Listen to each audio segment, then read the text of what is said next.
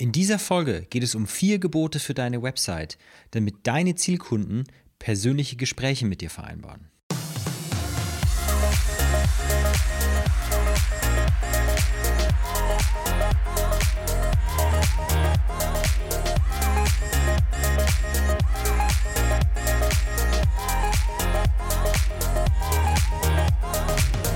Willkommen bei Online Marketing für Dienstleister der Podcast für Unternehmer, die mit Online-Marketing und Website einfach und effektiv die richtigen Kunden für ihre komplexe Dienstleistung gewinnen wollen.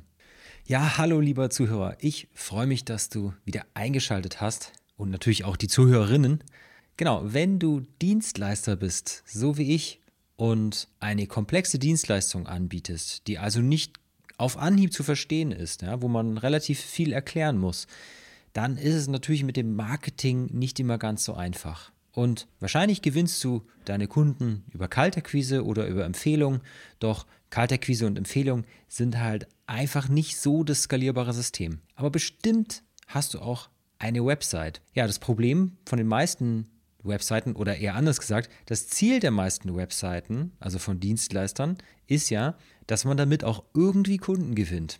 Aber natürlich gewinnst du ja nicht wirklich mit der Website dann einen Kunden, sondern äh, die Website, die bahnt äh, diese, diese äh, Kundschaft eher an. Also sprich, das Ziel von der Website eines Dienstleisters ist, dass ein Interessent eine Anfrage bei dir stellt und du dann mit diesem Interessenten ein Erstgespräch führen kannst. Also das ist das oberste Ziel einer Webseite eines Dienstleisters.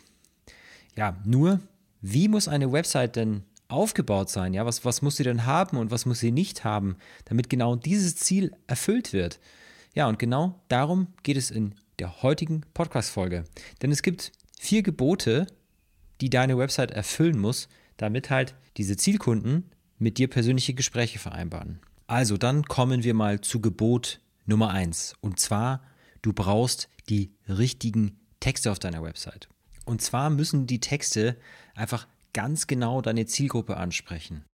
Aus deinen Texten muss hervorgehen, welche Probleme und welche Engpässe deine Kunden haben und du musst damit schildern, ja, welcher unerwischte Zustand für sie daraus entsteht und in welchem Zustand sie gerade drin stecken und welche Konsequenzen das für sie hat. Ja, also einmal emotionale Konsequenzen und auch äh, Konsequenzen vielleicht im privaten Bereich, aber auch natürlich im beruflichen Bereich. Zum Beispiel, dass, wenn du zum Beispiel Datenschützer bist, dann sollte natürlich auf den Texten deiner Website hervorkommen, dass äh, wie wichtig es ist, auf seiner Website, also für deine Kunden, es wichtig ist, eine Datenschutzerklärung zu haben und was die Konsequenzen sein können, wenn sie eben keine oder eine falsche Datenschutzerklärung haben und einfach mit den Daten der Website-Besucher nicht ordentlich umspringen. Also mal die Konsequenzen aus, die daraus entstehen. Ja, das, das Problem, das deine Kunden haben, das darfst du durchaus nochmal verstärken, beziehungsweise die Konsequenzen davon halt blumig auszeichnen.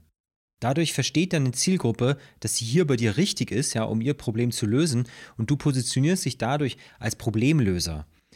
Und der nächste Punkt ist natürlich, ne, was ist denn der erwünschte Zustand, wo sie hinwollen? Also wenn wir jetzt mal wieder bei dem Thema ähm, Datenschutz bleiben, ja, Sie wollen eine Datenschutzerklärung für Ihre Website haben, die einfach korrekt ist, die immer wieder abgedatet wird und äh, wo sie sich nicht drum kümmern müssen, ja, so dass sie nicht irgendwie nachts, äh, jetzt übertreibe ich ein bisschen, schweißgebadet aufwachen und sich äh, über die mangelnde Datenschutzerklärung auf ihrer Website äh, Gedanken machen.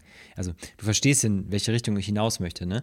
So, das ist also der erwünschte Zustand, dass sie einfach da äh, dieses Thema Datenschutzerklärung als abgehakt ansehen können. Das ist erledigt, das ist korrekt, da muss ich mir keine Gedanken mehr drum machen. Ja, das wird regelmäßig überprüft und aktualisiert, wenn da Aktualisierungen notwendig sind. Und ich habe das an einen Profi outgesourced, der sich da drum kümmert, als wäre es seine eigene Website. Ja, das will vielleicht so ein Kunde äh, wissen oder hören. Das ist der Zustand, den er erreichen möchte.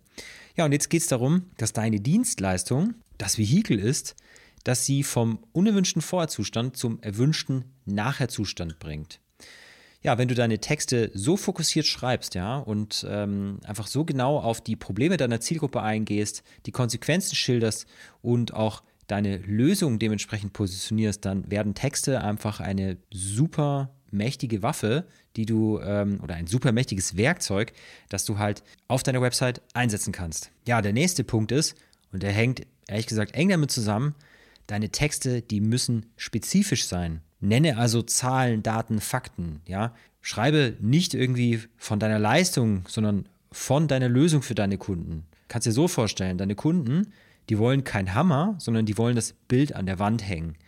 Und deine Leistungen, also deine Dienstleistung, das ist wie ein Werkzeug, das ist wie der Hammer, ja. Ähm, aber Kunden, die beauftragen dich ja nicht irgendwie wegen deiner Dienstleistung, sondern die beauftragen dich, weil sie ein Problem gelöst haben wollen, einen Engpass gelöst haben wollen oder ein bestimmtes Ergebnis bekommen möchten.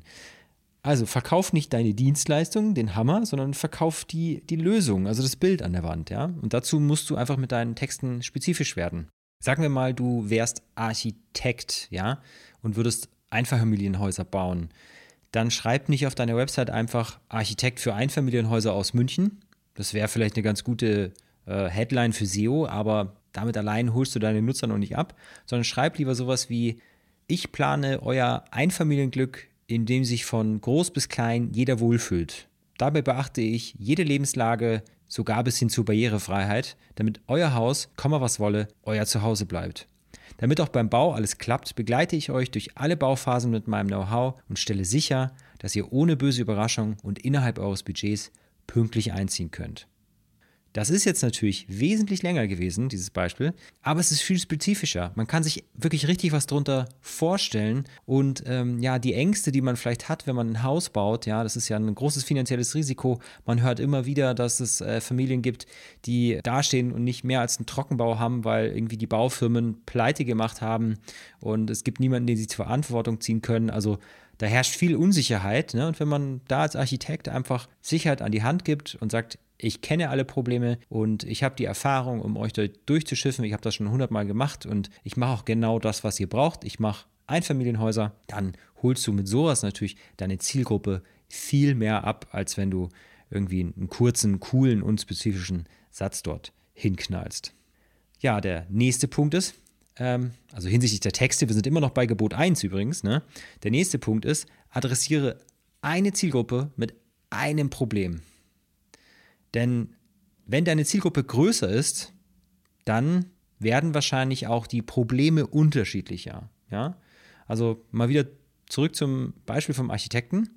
Ähm, wenn du Einfamilienhäuser baust, dann spricht nicht zusätzlich noch Kunden an, die Bürogebäude bauen wollen. Ne? Weil eine Familie, die sich darüber Gedanken macht, wie sie Kinder und Haustiere unterbringt und äh, ja, wie sie vielleicht mal den Raum nutzen sollen, wenn die Kinder eines Tages äh, ausgezogen sind, die, das sind einfach nicht die gleichen Probleme, wie sich ein äh, Bauherr macht, der irgendwie Bürogebäude baut. Also ne, solltest du mehrere Zielgruppen ansprechen, dann wirst du in diesem Fall intuitiv es vermeiden wollen, solche Probleme ganz spezifisch anzusprechen, denn du würdest damit ja dann die andere Zielgruppe ausschließen. Ja?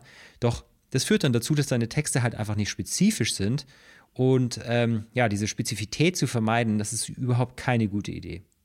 Also wenn es also sein muss, dann splitte diese Zielgruppen auf und äh, sprich sie wirklich ganz separat voneinander mit unterschiedlichen Landingpages an. Aber vermisch sie nicht, weil dadurch sprichst du nicht mehr eine Zielgruppe mit einem Problem an und dadurch geht die Spezifität in deinen Texten komplett verloren. Okay, dann kommen wir mal zum zweiten Gebot. Das zweite Gebot ist, du brauchst eine überzeugende Marketingbotschaft. Ne? Denn Marketing soll nicht nerven, sondern du sollst damit einen Nerv treffen. Die Marketingbotschaft, finde ich, ist fast das Schwierigste, weil die muss natürlich kurz und knackig sein und muss trotzdem eine Menge beinhalten. Ja? Es muss zum Beispiel der gewünschte Nachherzustand deines Kunden, der muss in Aussicht gestellt werden. Ja? Also welche Transformation macht dein Kunde durch? Dann muss ich mit deiner Marketingbotschaft, muss ich deine Zielgruppe identifizieren können. Und das ist fast das Wichtigste daran, es muss die Frage What's in it for me beantwortet werden. Also was bekomme ich hier von dir und welchen Nutzen hat das Ganze für mich? Ja, und das Anspruchsvolle daran ist, dass man jetzt natürlich versuchen muss, das in einem oder in vielleicht zwei ganz kurzen Sätzen unterzubringen. Da kann man wirklich tagelang dran sitzen, manchmal sogar noch länger, aus eigener Erfahrung kann ich das sagen. Es gibt eine relativ einfache Formel, ich benutze die manchmal um den, also ganz am Anfang, aber versuche die immer abzuändern. Das ist, wir helfen X mit Y, Z zu erreichen. Das ist, sieht man mittlerweile häufig gerade auch im, im englischsprachigen Bereich und ähm, es klingt halt, denke ich, in den ein oder anderen Kreisen schon ein bisschen abgedroschen. Äh, ich persönlich würde es jetzt nicht mehr so auf die Website setzen, aber es ist ein ganz guter Anfang, ähm, um seine, also um darin einzusteigen, seine Marketingbotschaft zu formulieren. Wir helfen X, also deine Zielgruppe, mit Y, das ist deine Lösung, Z, das ist das gewünschte Ziel zu erreichen. Ne? Ähm, kannst ja mal ein bisschen damit rumexperimentieren. Genau, ansonsten war das jetzt das zweite Gebot, die überzeugende Marketingbotschaft. Dann kommen wir mal zum dritten Gebot. Das dritte Gebot ist eine optimierte Website-Struktur. Ja? Weil die meisten Webseiten, die haben komplett falsche Strukturen. Und dabei liegen die Unterschiede, die liegen halt oft im Detail. Ja? Das fängt bei der Hauptnavigation an. Die sind echt oft voll von Punkten, die aus Sicht des Kunden total irrelevant sind. Ähm, und da war es zum Beispiel kürzlich so, dass wir für einen Kunden die gesamte Hauptnavigation nochmal überarbeitet haben. Und zwar anhand von Nutzerdaten, die wir uns äh, aus Google Analytics gezogen hatten. Also da hatten wir Zugriff auf die Daten von über einem Jahr. Das waren zigtausende von Besuchern. Und da konnte man halt ziemlich valide Auswertungen machen, welche Links in der Navigation wie oft angeklickt werden und auch welche Seiten auf dieser Website wie häufig benutzt werden. Ne? Und aufgrund dessen haben wir, konnten wir halt dann Rückschlüsse darauf ziehen, was sind für die Kunden die wirklich wichtigen Inhalte und was muss unbedingt in der Hauptnavigation sein und was kann vielleicht raus. Also wir haben dadurch wirklich auch Menüpunkte in der Hauptnavigation identifiziert, die eine Nutzung von 0,5 Prozent hatten. Und das waren halt äh, wirklich nicht so die wichtigen äh, Dinge. Und äh, das ist natürlich schön, wenn man so eine Datenlage hat, dann kann man natürlich in, entscheiden und sagen, so ein Punkt, der wandert jetzt raus aus der Hauptnavigation und geht eher in den Footer rein. Ne? Also wir haben das in dem Fall so gemacht, dass das einige Punkte waren, die nicht so relevant waren und die haben wir dann einfach dann zu quasi alle in einem Servicebereich untergebracht. Das hat halt einen Vorteil gehabt, dass die Sachen dann nicht mehr so verteilt waren auf der ganzen Webseite, sondern schön gebündelt äh, in einem Servicebereich zu finden waren. Ja, aber woher kommt das Problem eigentlich, dass so viele Webseiten so verheddert sind irgendwie? Ich finde, verheddert ist ein ganz gutes Wort. Ja, das liegt daran, dass die meisten Unternehmen versuchen, mit ihrer Website einfach zu viel auf einmal zu erreichen. Ja, und das Problem ist, am Ende kommt dabei einfach gar nichts raus. Ne? Denn es werden ja, zu viele unterschiedliche Zielgruppen angesprochen. Es werden irgendwie von A bis Z verschiedene Leistungen angeboten. Man weiß nie, was hat man denn von diesen Leistungen, weil diese Leistungen werden immer ohne einen Bezug zu einer bestimmten Lösung präsentiert und irgendwie alles immer miteinander vermischt, ja. Und so, dass am Ende einfach wirklich nichts Brauchbares mehr rauskommt. Ich hatte zum Beispiel eine Anfrage von einem Unternehmen und ich finde, das ist das beste Beispiel dafür. Ich, also, als ich das gesehen habe, ich konnte es damals selber nicht wirklich glauben. Aber ähm, das war ein Unternehmen, das hat einerseits Interimsmanagement angeboten und andererseits Outdoor-Möbel. Also find weiter voneinander entfernt geht es fast gar nicht, ja. Und beides war wirklich knallhart auf einer Website, auf einer Startseite untergebracht. Ne? So, das war so äh, ihr Spezialist für Interimsmanagement und Outdoor-Möbel. So, hä, was? also es ist nicht so, dass er Interimsmanagement für Firmen gemacht hat, die Automöbel herstellen. Nein, er hat Interimsmanagement für alle möglichen Firmen gemacht. Ähm, es waren wirklich zwei komplett separate Businesses, die er irgendwie versucht hat, wahrscheinlich aus, aus Kostengründen irgendwie aus, auf einer Website unterzubringen. Und ähm, ja, Kern des Briefings war aber, dass äh, eine gut strukturierte und messerscharf fokussierte äh, Website haben wollte, um seine Zielgruppe abzuholen. Da habe ich ihm gesagt, das geht leider nur, also wenn man diese zwei Businessbereiche wirklich voneinander trennt und am besten hier sogar zwei Websites macht. Das ist nach meinem Geschmack wäre das selbst für Landingpages noch zu viel. Das würde ich auf komplett unterschiedlichen URLs halten. Ne? Das hat der Interessent schon noch eingesehen. Ähm, er wollte es trotzdem nicht aus äh, Budgetgründen und ja, ich musste dann den Auftrag halt dankend ablehnen. Ist aber auch okay. Warum, warum nicht? Ein weiteres Beispiel für diese Unfokussiertheit auf Websites ähm, erzähle ich übrigens in Folge 19. Da geht es darum, wie und wann Slider deiner Website schaden können. Das äh, gehört, passt nämlich jetzt hier auch ganz gut rein bei diesem Gebot, ne? weil die Bewegung von so einem Slider oder auch einem Video, das lenkt halt von den eigentlichen Inhalten ab. Ja? Und meistens äh, sind die dann auch noch platziert auf der Startseite ganz oben. Das ist aber der wichtigste Bereich auf deiner Website und hier da muss der Content einfach sitzen, ja. Ein Slider, der lenkt dann nur äh, von diesen Inhalten ab und führt dazu, dass die Leute die Inhalte dort einfach nicht wahrnehmen oder einfach überspringen. Und ja, warum das so ist, das erfährst du in Episode 19. Die kannst du ja am besten gleich genau nach dieser Folge anhören, würde ich vorschlagen. genau. Ja, was du also brauchst, ist eine Website-Struktur, die sich auf das Wesentliche fokussiert. Ja? Die Inhalte deiner Seite, äh, die müssen deine Ziele unterstützen und sollten äh, auch in der Hauptnavigation und innerhalb der innerhalb deiner Website-Inhalte einfach gut miteinander verlinkt sein, ja. Und alles andere, was irgendwie toll für dein Ego ist, aber irrelevant für deine Ziele mit der Website, ja, sollten lieber irgendwie in den Footer wandern oder man kann auch darüber nachdenken, ob man solche Inhalte vielleicht auch ganz von der Website verschwinden lässt. Ja, warum ist das so? Stell dir deine Website äh, wie eine Einkaufsmeile vor. Ja, dein Kunde, der beginnt ganz vorne und dein Geschäft, das ist ganz am Ende. Ja, und jetzt jeder Laden, an dem der Interessent auf dem Weg zu dir vorbeikommt, ist halt eine potenzielle Gefahrenquelle, ja, die verhindert, dass der Interessent bei dir ankommt, weil er halt im Schaufenster tolle Sachen sieht und dann dort rein geht in den Laden und sein ganzes Geld schon dort ausgibt, ja. Nur auf deiner Website, da sind diese Läden nicht äh, Konkurrenten, sondern deine eigenen Inhalte. Blogbeiträge, Videos, Presseberichte, was auch immer. Ne? Das sind alles Möglichkeiten, an denen der Interessent quasi falsch abbiegen kann, sprich, wo du äh, seine Aufmerksamkeit verlieren kannst. Ne? Die Struktur deiner Website, die muss also so aufgestellt sein, dass sie dein Hauptziel unterstützt. Und ich gehe in diesem Podcast, falls du ihn zum ersten Mal hörst, immer davon aus, dass das Hauptziel deiner Website die Terminvereinbarung für Erstgespräche ist. Ja, das nächste Gebot sind klare Call to Action. Ja? Also sogenannte Handlungsaufforderungen. Und hier brauchst du zwei. Da brauchst du einen transaktionalen Call to Action und einen informationellen Call to Action. Ja, ein transaktionaler Call to Action, der ist dafür da, um Interessenten, die bereits irgendwie überzeugt sind, zu einem Erstgespräch einzuladen. Das heißt, die sollen auf einen, äh, die werden, die klicken auf einen Button und werden dann weitergeleitet zu einem Terminkalender, wo sie sich dann einen Termin für ein Erstgespräch mit dir aussuchen können. Ja, das ist der erste Call to Action, der transaktionale Call to Action für das Hauptziel deiner Website. Ja, und das zweite ist der informationale oder informationelle Call to Action.